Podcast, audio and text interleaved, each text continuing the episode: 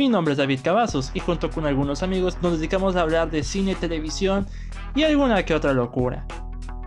Este es el podcast de la Cueva del Cine, un lugar donde pueden escuchar diversos temas sobre cine, televisión y mucho contenido más. Sean todos ustedes bienvenidos a la cueva y muchas gracias por escucharnos.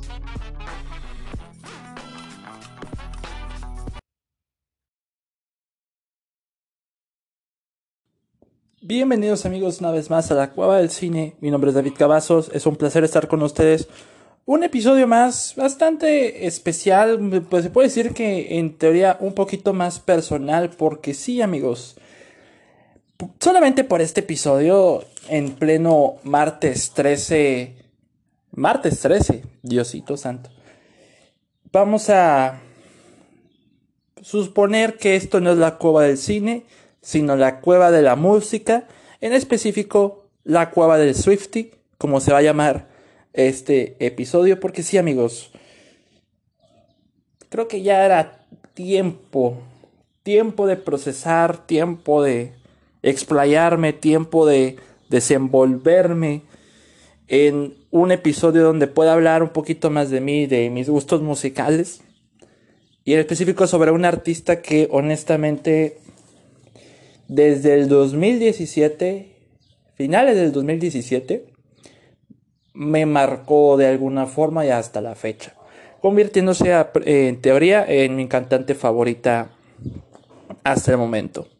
Lo cual es un título que no, no le suelo dar a todos los artistas. Nunca, no tenía un, un cantante favorito definido, una banda favorita definida, hasta que llegó esta chica, cuyo 13 es un número de la suerte, además de su día de nacimiento, y por eso estamos sacando episodio en pleno martes 13. Vamos a hablar de Taylor Swift. ya hacía falta hablar de este tema. Y, pero ¿cómo, ¿cómo voy a hablar de este tema? ¿Qué voy a hacer en este episodio? Sencillo. Voy a contar mis experiencias eh, sobre los eventos que le sucedían a Taylor, es decir, que eh, mi reacción o mi opinión de los eventos que le sucedían, específico, en específico de un evento que es relacionado al motivo de por qué este episodio está saliendo en estas fechas, porque si no lo saben amigos, el pasado 9 de abril, viernes, se estrenó el álbum Fearless, el Taylor's version de Fearless, o Fearless, como quieran decirle, Fearless, Salió el pasado 9 de abril, es prácticamente la primera regrabación del resto de los álbumes de, Taylor que se van a regrabar por un motivo de que voy a detallarlos un poquito más adelante.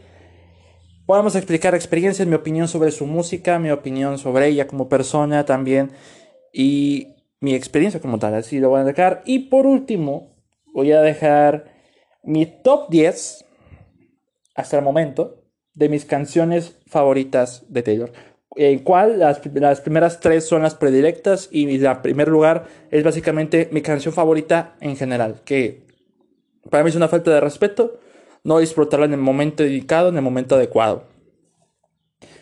Pero bueno, antes, bueno, antes de hablar de la poderosísima Taylor Swift, voy a comentar lo siguiente. Aunque parezca, aunque spameo a veces publicaciones ya saben, estaneando a, a la Taylor, no soy el mayor fan o que conoce todas sus metáforas o el que conoce todas sus letras, porque honestamente soy muy pésimo, pésimo memorizando letras, pero sí, tal cual, pésimo eh, memorizando letras, pero los ritmos son los que a final de cuentas se conectan conmigo.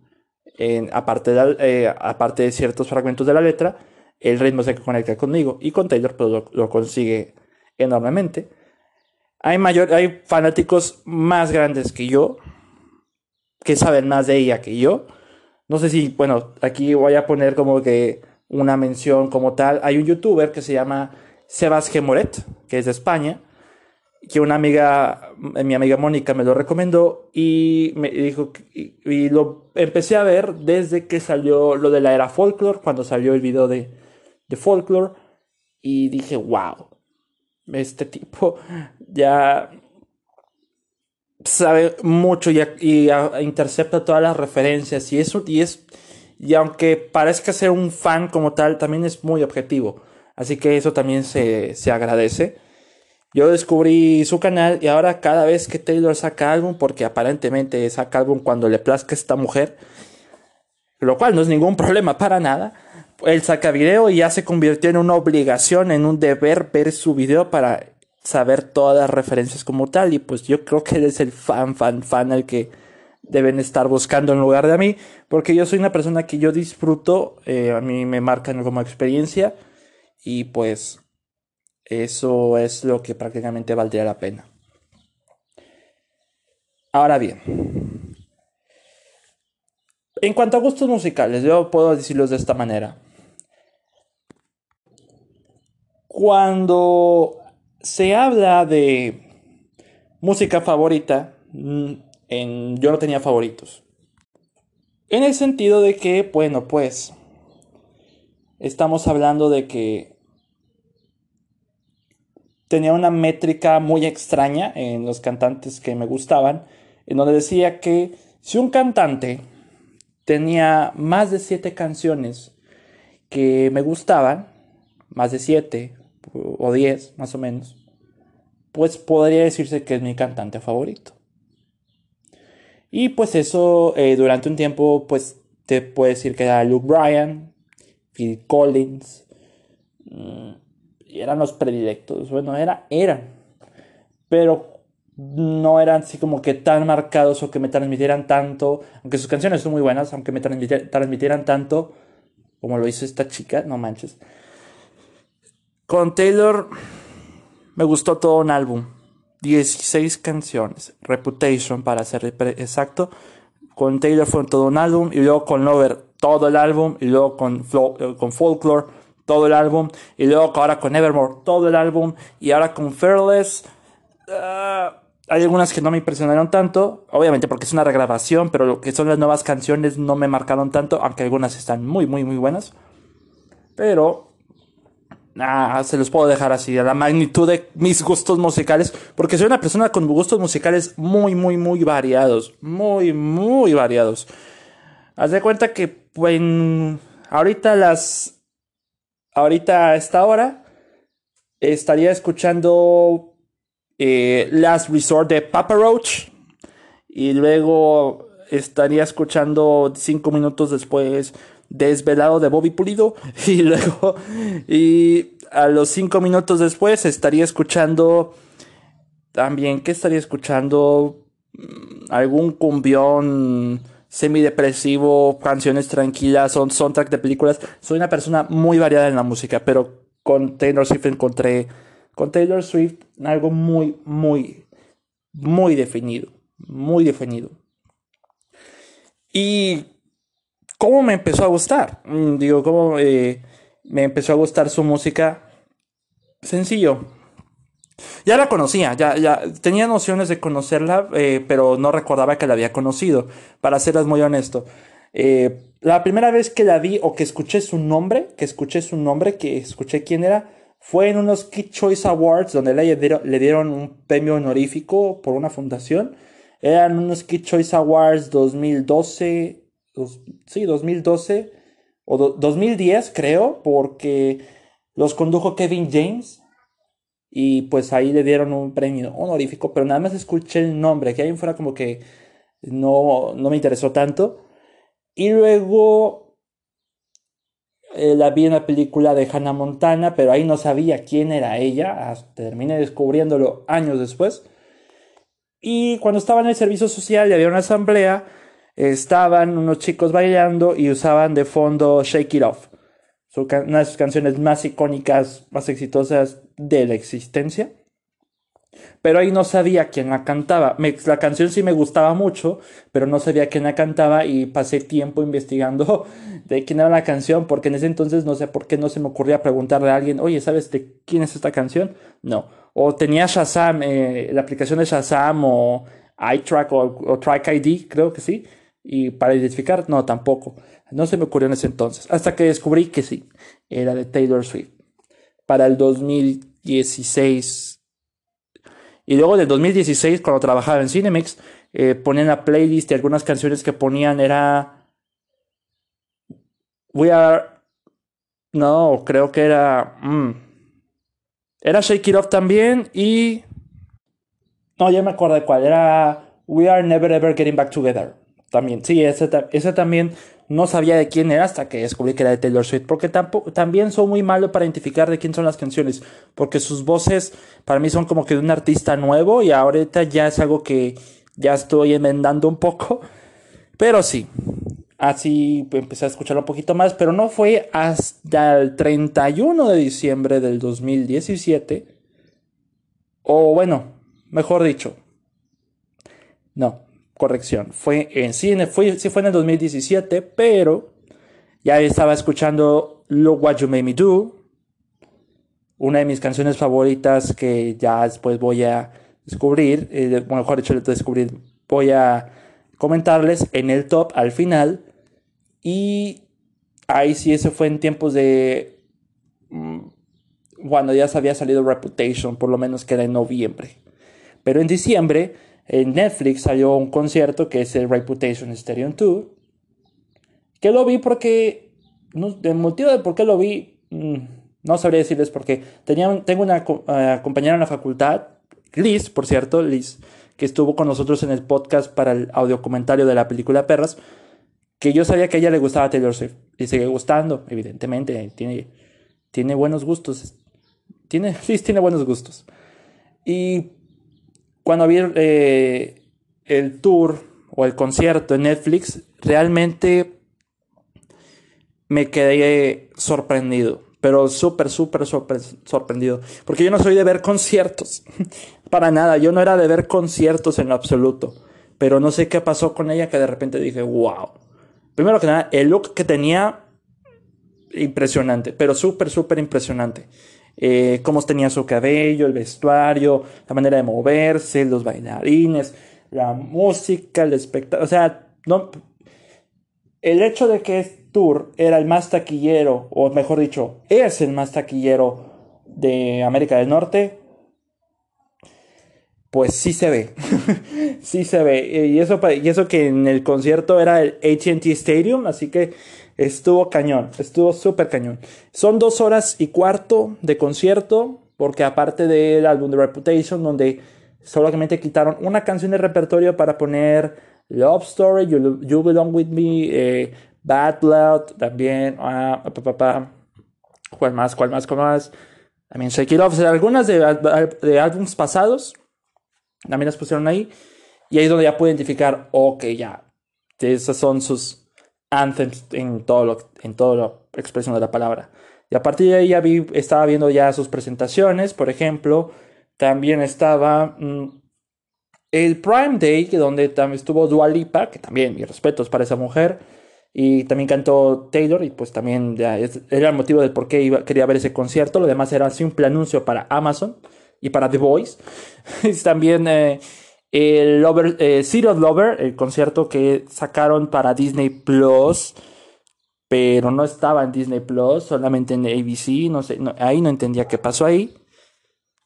Y también la película de Folklore, The Long Studio, The Long Pond Studio Sessions, la cual estuvo en las mejores del año. Ah, y el documental de Miss Americana, de que también voy a poner un pequeño comentario más adelante. Y así fue como la conocí. Prácticamente su música me conquistó. De 2018, 2019 me marcó mucho más. 2020 muchísimo más, aún cuando salió Folklore. Y lo sigue marcando ahora. Y lo cual, la verdad, no, no me sorprende. Porque bueno, yo siempre pienso que Taylor Swift pone algo que la mayoría de los músicos no hacen en sus canciones. Y no es por, no es por demeritar artistas, o decir, son una basura o, o son muy malos. No, no, prácticamente no pienso así. Sino que pienso que eh, a comparación de otros artistas, yo sí siento que Taylor le pone alma a sus canciones. Eso es lo que siento yo. Algo que me pasa mucho con Ariana Grande, ahí sí es artista que personalmente no me gusta, pero o sea, canta muy bien, pero no me gusta su actitud. La verdad, ha tenido una muy mala reputación con todo lo de Big Sean y, y lo de Pete Davidson también. no me agrada eh, es, personalmente, aunque hay una que otra canción que me gusta. siento que sus canciones son manoseadas por productores, por una infinidad de escritores, por una infinidad de productores, que al final de cuentas sientes que la canción no es de ella. Sientes que, en realidad sientes que algo como plenamente vacío. No, realmente no te está contando nada. Otro ejemplo es Justin Bieber.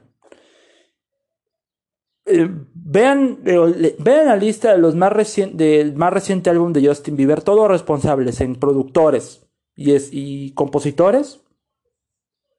Y la lista es abismal. A tal grado que dices, bueno, al final de cuentas, ¿de quién de rayos es el álbum? Porque yo, yo creo que solamente Bieber es el títere de lo que terminó siendo un montón de productores y compositores creando canciones que al final de cuentas tampoco transmiten nada. Y con Taylor me pasa todo lo contrario. Yo veo, investigo y digo, oye, esta chica desde que inició escribió todas las canciones, ella las compuso y sí, también, eh, no digo que ella sola las haya hecho, la mayoría sí, pero hay unas que escribe o compone con Jack Antonoff, que es el vocalista de Bleachers, también banda que me gusta, eh, Bleachers. Jack Antonoff es uno de los productores musicales más fuertes, si no es que el más fuerte de, la industria musical y pues tiene también su propia banda, Bleachers, que también me, ahí sí también me gustan mucho sus canciones.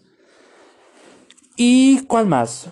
Mm, mm, ¿Quién más? Bueno, recientemente es Aaron Dresner, que es de The National, que también ha estado apoyando en específico en instrumental y también un poquito en la lírica, que también, eh, pues es una muy buena edición. Pero aquí sí sientes que Taylor te está contando algo. En todas sus canciones lo hace. Te está contando una historia, te está, o, te, está, te, estás, te está contando una historia, o te está contando tus, unas emociones, o te está contando, no sé, este, un dramón de telenovela, acá todo lo que da, o un momento para estar en paz o relajarse, un momento nostálgico, te cuenta muchísimas cosas.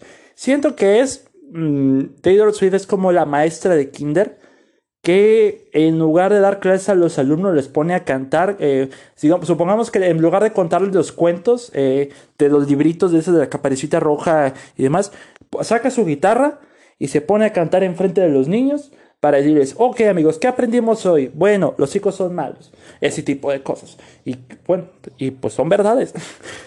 Al final de cuentas son historias que le, han ocurrido a ella y algo muy deprimente.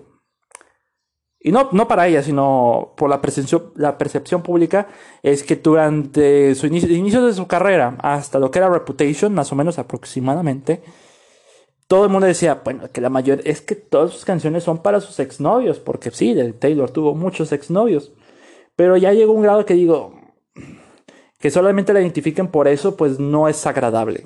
Eh, es, en fin de cuentas es un storytelling tremendo, donde te está contando un montón de metáforas que eh, están caracterizados por alzar la canción por medio de un puente. El puente es, está antes del último estribillo, donde reflejan frases que impactan la canción, que te, dan un reverendo punch en, la canción. Y hay muchos ejemplos.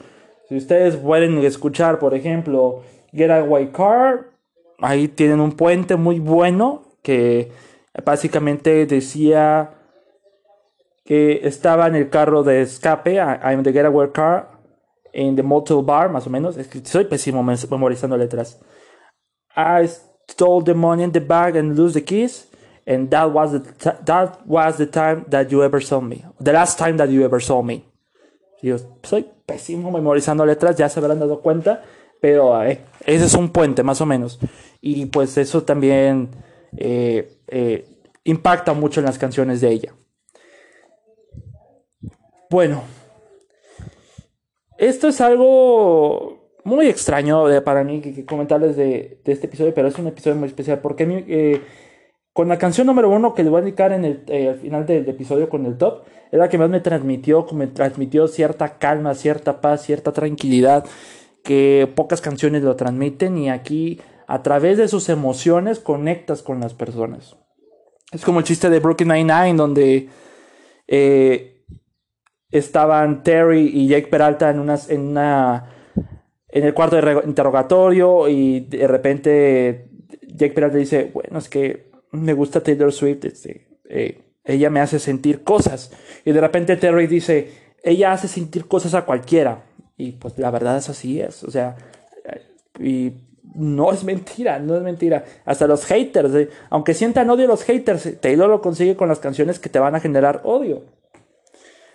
Y también algo que admiro de ella, muchísimo, es que básicamente es indestructible. Por más veces que la han intentado destruir, ella surge de las cenizas o en forma de serpiente, en forma de álbum, tirando mierda todo lo que da, o pues... Mm, pero regresa. El más, el más claro ejemplo, uno de los momentos más feos para ella, pero sumamente memorables y que al final de cuentas es un comeback a final de cuentas, es cuando Kanye West le arrebata el micrófono en los MTV Video Music Awards, eran premios de MTV. Le arrebata el micrófono cuando Taylor ganó el premio, si no me equivoco, por. por era Fearless. Era Fearless en ese entonces, era el 2009. El álbum en específico, no hablo de la canción. Y Taylor fue con apenas casi, ella tenía casi 19 años, casi, tenía casi los 20 años, casi los 20 años, y ella sola, recibiendo el premio, pero de repente llega Kanye West y le dice, perdón Taylor, te voy a dejar, te voy a dejar, voy a dejar que termines de hablar antes, pero hoy quiero decir que Beyoncé hizo el mejor video musical de todos los tiempos, refiriéndose a, a Single Ladies. Y todo así como que, what? O sea, todos estaban así como que, y la pobre Taylor, toda Básicamente estaba sola, eh, hubo bucheos, eh, la estaban mirando, todos se sentía súper incómoda. Hasta Barack Obama, la reacción de Barack Obama en ese momento es de, ¿por qué no le deja dar el premio? O sea, ¿qué, pedo con este idiota? Así tal cual dijo eh, Barack Obama, así, se los juro, se los firmo con sangre y encontré la reacción en un top de Watch así, así de háganse cuenta. Y ahí, desde ahí empezó una etapa bastante difícil, sobre todo con Kanye West, donde Kanye West, digamos que se ha aprovechado de ella, en el sentido de que sacó una canción llamada Famous y degradó a Taylor Swift en la letra llamada I Made That Bitch Famous, hice esa perra famosa, y ahí también empieza otro problema. que en específico era que para poner esta, esta frase en la canción de West, de Famous, le tuvieron que pedir permiso a Taylor para ver si no se ofendiera o no hubo, problema. Y la llamada, se eh, la llamada que publicó Kim Kardashian, en, esposa, que ya no, ahorita ya no, pero antes esposa de, de Kanye West, eh, la, llamada que publicó Kim daba a entender que Taylor sí pues, estaba de acuerdo. Pero de repente, eh, por, por, decirlo de esta manera, salió a la luz años después, ya con todo esto de que, pues, eh, de que tacharan a Taylor de mentirosa, de falsa, de que ya todo el mundo la odiaba, ya la borraron, la cancelaron a más no poder.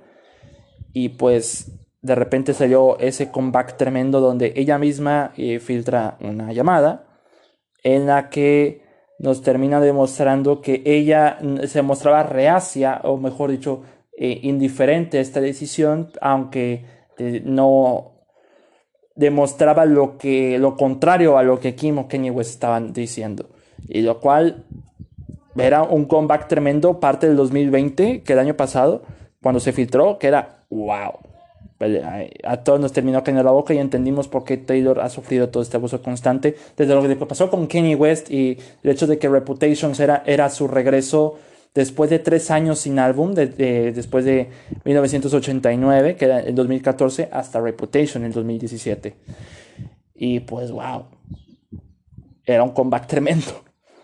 Eh, y en ese entonces representó a, las víboras, eh, que eh, ellos se quedó sin amigas, pero pues afortunadamente encontró el amor con, con el actor Joe Alwyn, a quien lo habrán visto quizás en una película de Ang Lee llamada Billy Lynn.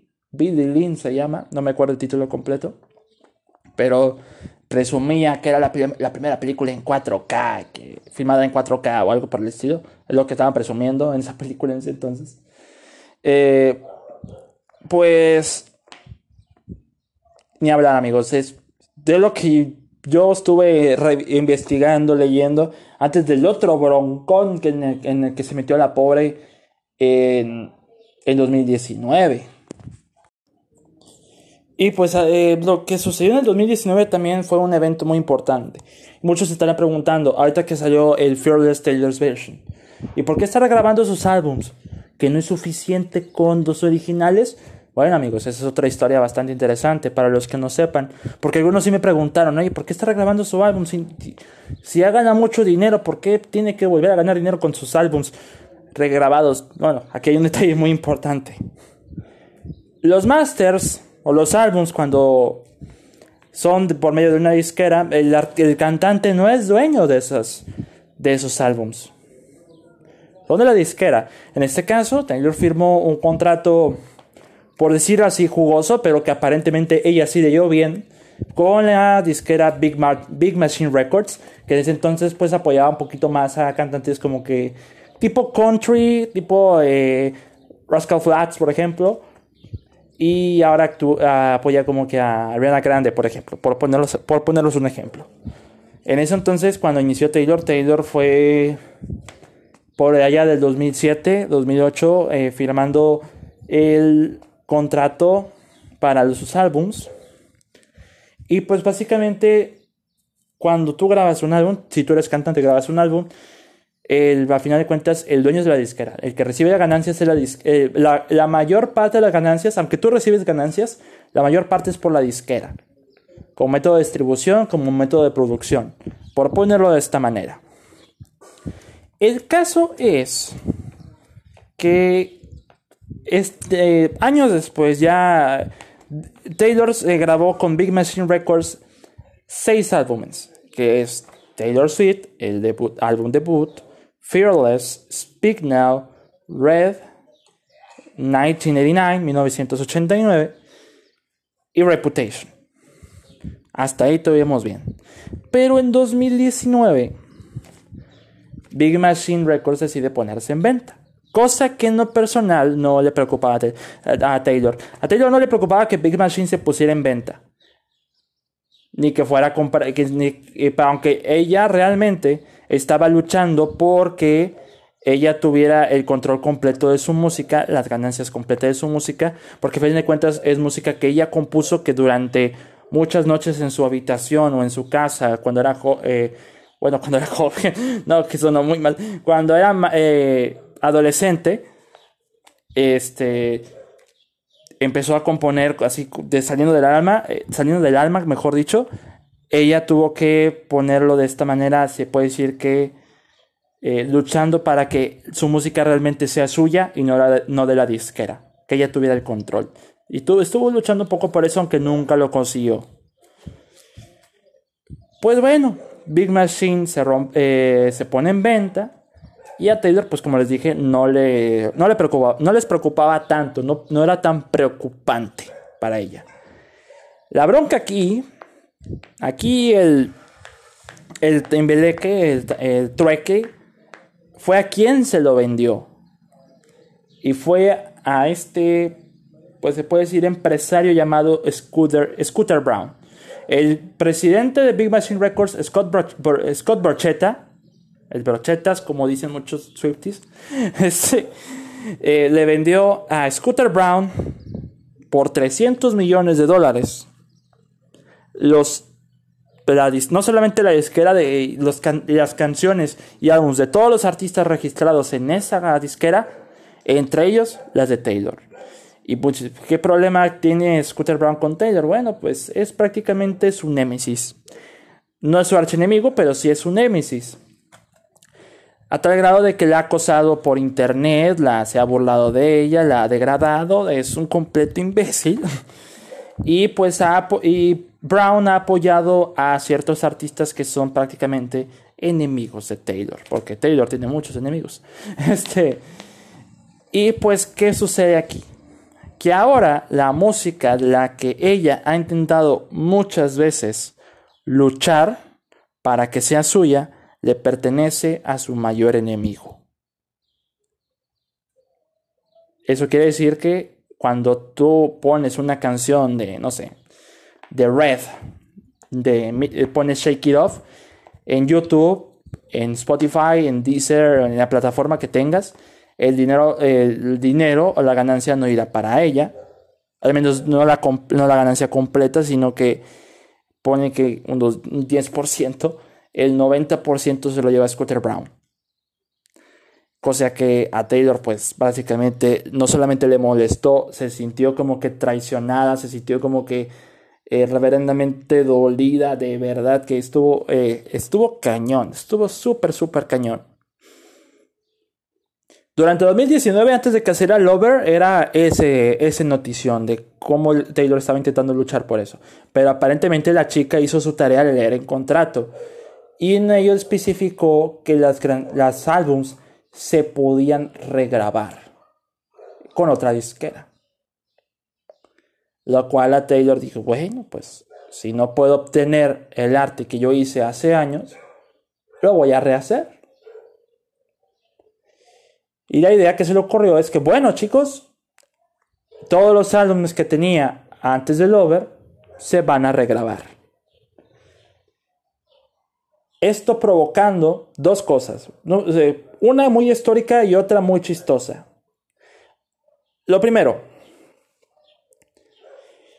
que un artista luchara por sus derechos como cantante y compositora para obtener su propia música como marca, como derecho, como poder, algo que es imposible que un cantante tenga, que pueda reclamar sus derechos por sobre la disquera, es algo reverendamente histórico, la verdad. Es, es, algo sumamente histórico y creo que muchos debemos aprender de este detalle. Y más si ustedes quieren destinar a ser cantantes, es algo que vayan a, sentir. Que dejen, de, eh, que dejen de ser el producto para las disqueras y se conviertan en sí mismos, en los artistas, en los que promueven el arte.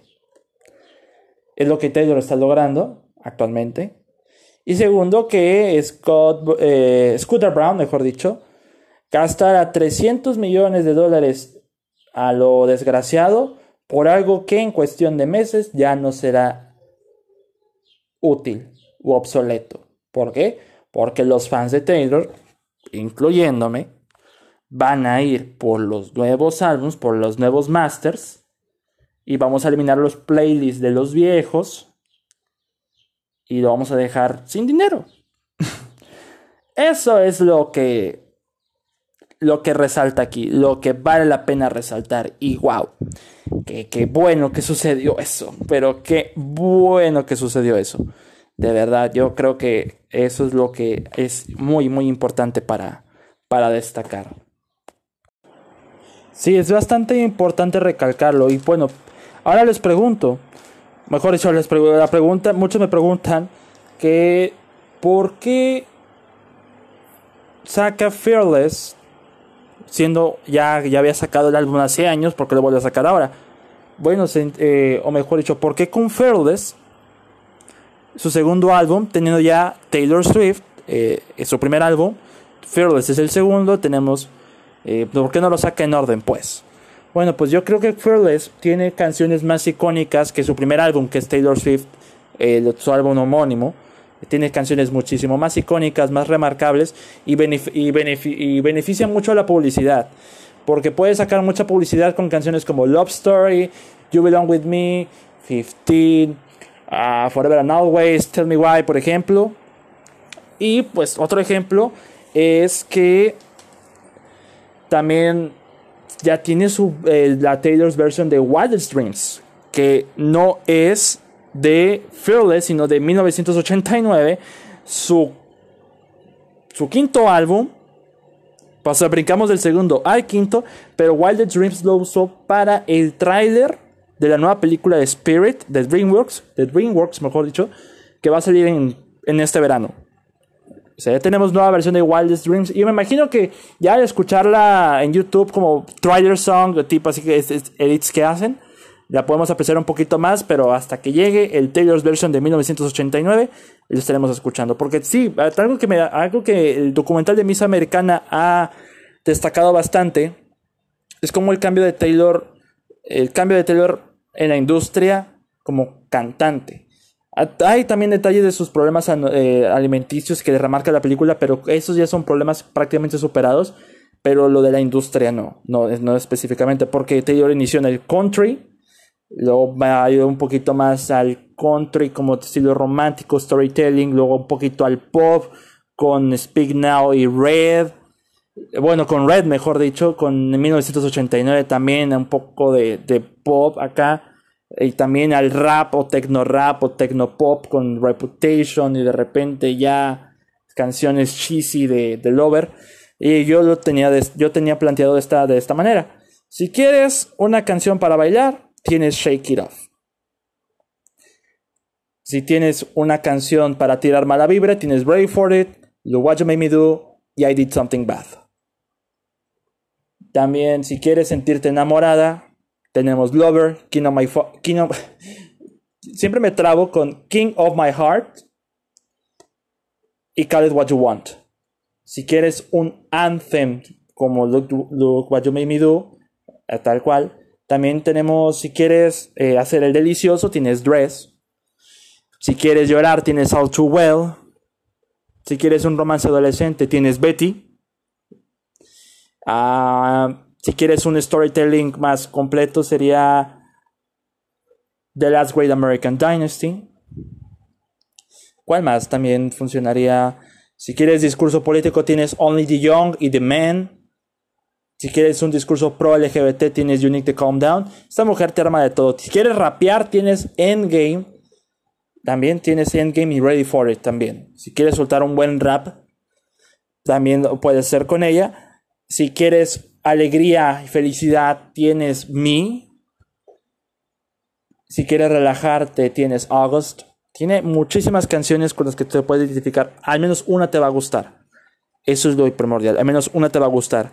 Como estas 10 que, que tengo aquí en la lista. Porque sí, vamos a iniciar con el top de mis 10 canciones favoritas de Taylor. Y pues aquí voy a remarcar algo muy, muy importante. Aquí hay muchas canciones que dejo fuera eh, menciones eh, You Belong With Me, All Too Well, la era Red y parte de eh, Fearless y Speak Now quedan fuera un poco, no porque sean malas, al contrario, son buenas canciones, sino porque estas 10 canciones que les voy a nombrar son las que más me marcaron a mí, las que más me impresionaron, y hay unas que me duelen dejar fuera, pero aquí es un top completamente personal. Las que dejo fuera no, significan que sean malas, al contrario, son muy buenas. Simple y sencillamente, estas canciones me marcaron más y por eso las estoy poniendo en este listado. Así que iniciamos con el top. Primero que nada, te quiero recalcar antes de iniciar con el top, si se escucha mucho viento, perdonen, el problema de audio es aquí en, la cueva, en mi cueva quiere decir mi cuarto. Estamos a 30 grados, evidentemente el abanico tenía que estar de fondo, pero ahora se escucha más fuerte porque eh, hay que meterle nitro al viento. Pero eh, una reverenda disculpa, una tremenda disculpa si, si, llega a, a, opacar un poco el sonido, pues es una pequeña falla. Pero bueno, creo que vamos a iniciar eh, de cuenta regresiva, si no, si no les molesta, del 10 al número 1.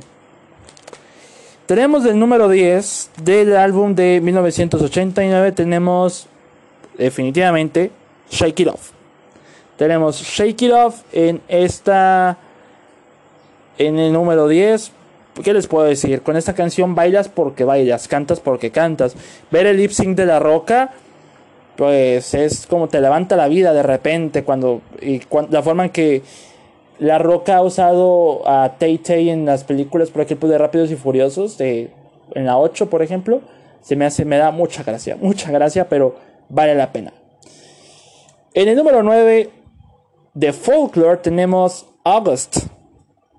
August, eh, primero que nada, esto porque eh, una canción sobre el mes donde cumplo años, esto ya es un completo honor. Y de entrada porque es una canción eh, que haz de cuenta que estás en un día nublado y solamente quieres relajarte, pasarla bien o pensar en una historia y tienes August. Ahora, pues ahora que cumplí años en agosto pasado, pues ahora aproveché que escuchar August y luego 22. Imagínense eso. En el número 8 eh, tenemos del álbum de Evermore, tenemos Willow.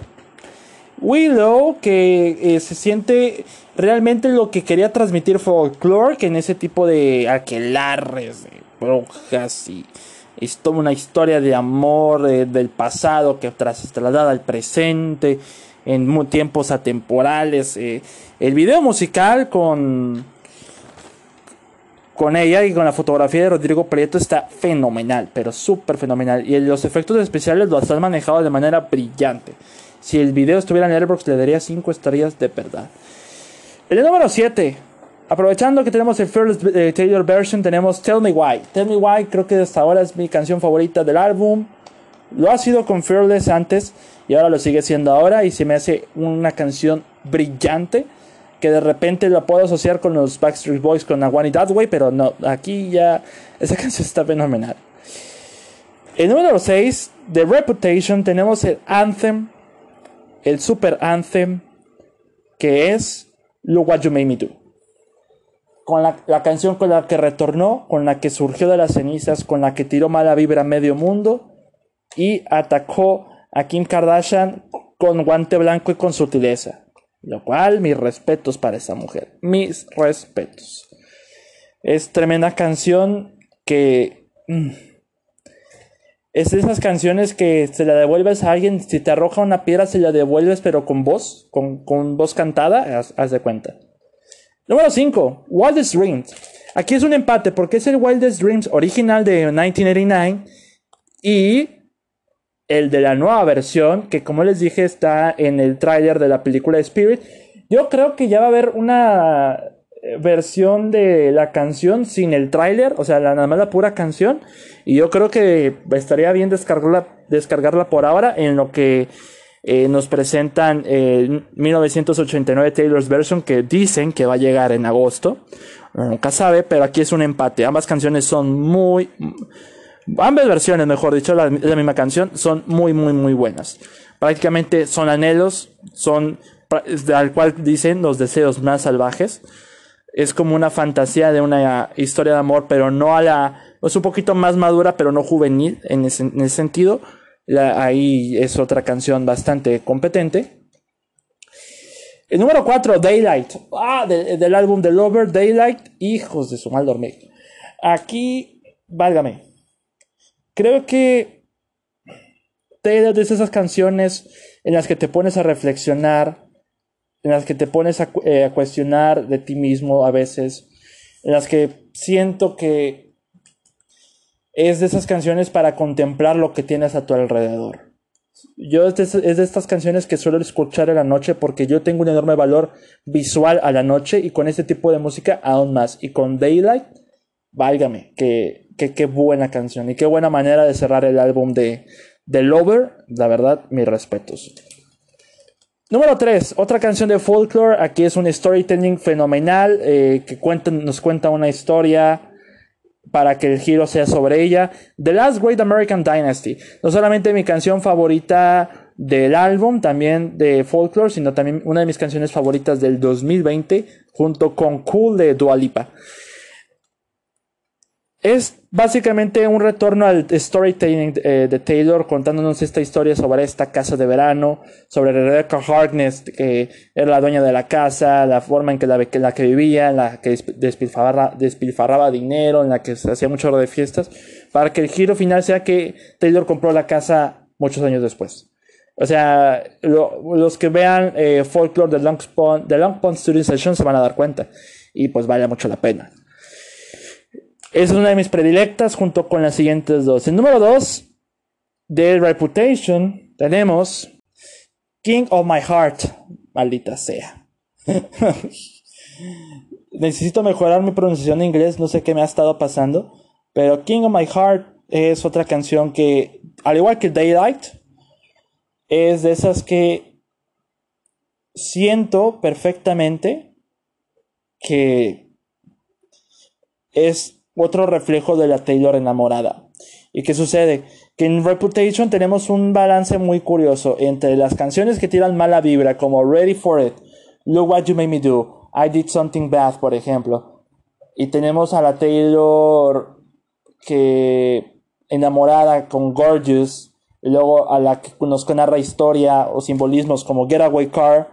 Con King of My Heart tenemos a una Taylor prácticamente que ha encontrado el amor, pero no aquí no está tan marcado como en el número uno de esta canción. Y como mención honorífica está You Belong With Me, All Too Well, We Are Never Ever Getting Back Together. La verdad, eh, pues, son menciones honoríficas, pero en el primer lugar es mi canción favorita de la vida, de la existencia, y creo que con esa prefiero cerrar el top. El número uno es Call It What You Want. Ahora sí no me trabé. Excelente, chingado. Excelente. Pues, Call It What You Want. Aquí cuando dije en, en King of My Heart que, que nos muestra una anterior enamorada, aquí es más. Que aquí finalmente encuentra la felicidad dentro, eh, después de una tormentosa oscuridad. Con Joe Owen. Y la tranquilidad, la paz que me hace sentir esta canción, su voz al momento de estos ritmos lentos, pausados, casi indescriptibles, nota musical, los coros te conquistan. Eh, siento que con esta canción es de las que más paz me dan. Que la escucho una noche antes de dormir y prácticamente a mí me funciona para arrollarme, pero no en el mal sentido, sino como que voy a dormir con esta, eh, con esta canción, pero voy a dormir sonriendo. Yo creo que así siento con, con esta canción en particular y siento que vale muchísimo, pero muchísimo la pena la verdad, yo creo que sí la disfruto bastante, pero bastante. Y pues yo creo que aquí podemos cerrar el episodio con esta hermosísima canción. Yo no pondré las canciones porque luego el copyright da todo lo que da, pero vayan, escuchen estas canciones. La verdad, yo aprecienlas, valorenlas porque son canciones, son arte, son arte puro. Y pues yo creo que con esto vamos a cerrar el episodio. Es un episodio cortito, ya, ya se la saben. Cuando yo estoy solo, ya no prefiero hacer episodios de hora y media solos, no, me, voy a cansar. Yo prefiero un episodio cortito de una hora por lo menos para, para relajarnos, para para al menos un, un episodio mucho más personal para mí, para dejar mis gustos y creo que vaya valido la pena.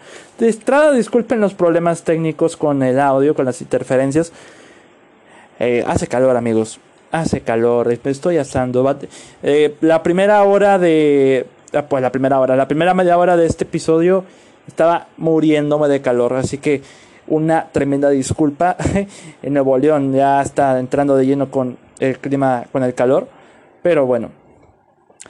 Muchas gracias por acompañarme en este episodio, la verdad. Mm, es un placer estar con ustedes una vez más. Eh, me he dado cuenta que en los últimos episodios el podcast ha recibido muchísimo más apoyo, de lo imaginado, lo cual estoy tremendamente agradecido con ustedes. Me alegra saber que al menos a una persona o más les esté alegrando el rato por lo menos con mis idioteces y con mis habladurías hablando solo como sea eh, o con mis, eh, con mis compañeros el buen Osva, Freddy, recientemente Shelly, eh, también Carlos Fernando, José Andrés, a los cuales mando un gran saludo. Eh, la verdad estoy muy agradecido con todo el apoyo que está recibiendo el podcast, eh, ya sea en manera privada o con las reproducciones, y pues eso se valora bastante y me motiva más a, a seguir eh, brindándoles más episodios, a, seguir divirtiéndome, que es lo, lo primordial. Y pues para apoyar al podcast, evidentemente pueden escucharlo por medio de Spotify, Anchor, Google y Apple Podcast. Me pueden seguir en Twitter como arroba DavidCat21 y al blog como la arroba la cueva del cine 1. Pueden seguir al blog de WordPress donde subo las críticas y reseñas como la cueva del cine 1. Y también pueden seguirme en, Letterboxd con, eh, eh con D y C mayúsculas. Y todo pegado. Muchas gracias por escuchar este episodio. Que pasen un excelente día y nos escuchamos para la próxima. Hasta luego.